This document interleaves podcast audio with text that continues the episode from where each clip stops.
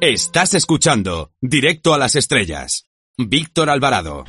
Ahora si les parece conectamos con el planeta Radiocine para ver qué nos tiene preparado nuestro compañero, nuestra antena de plata, nuestro gran sabio del cine.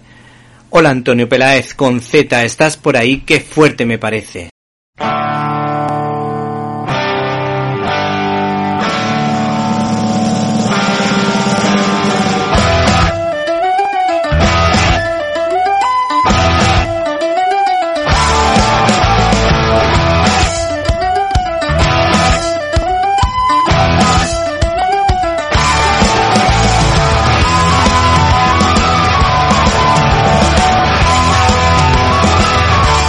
¡Qué fuerte!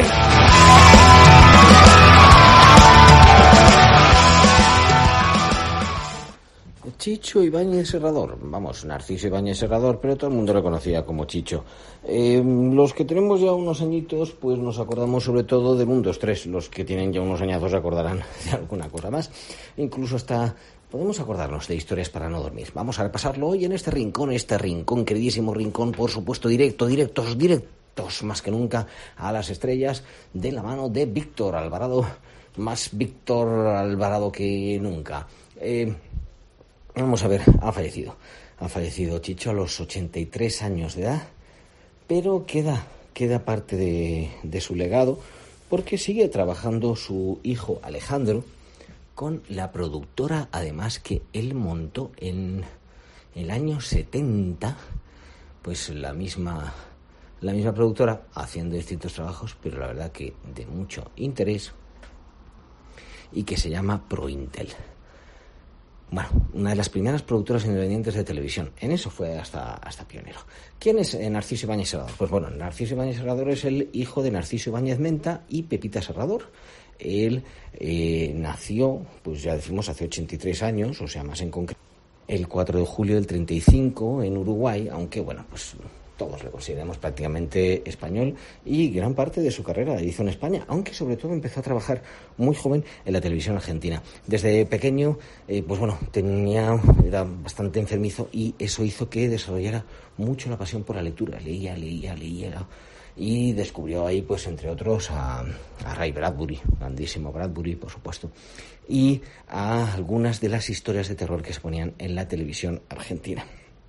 Empezó allí a trabajar con eh, su padre y a escribir obras de teatro, eh, a escribir para, bueno, pues para la televisión argentina y con eh, ese portafolio de lo que ya había hecho en Argentina con obras que ya habían conseguido un cierto éxito, los mm, nada, muy muy muy jóvenes, pocos años, pues se vino para, para España.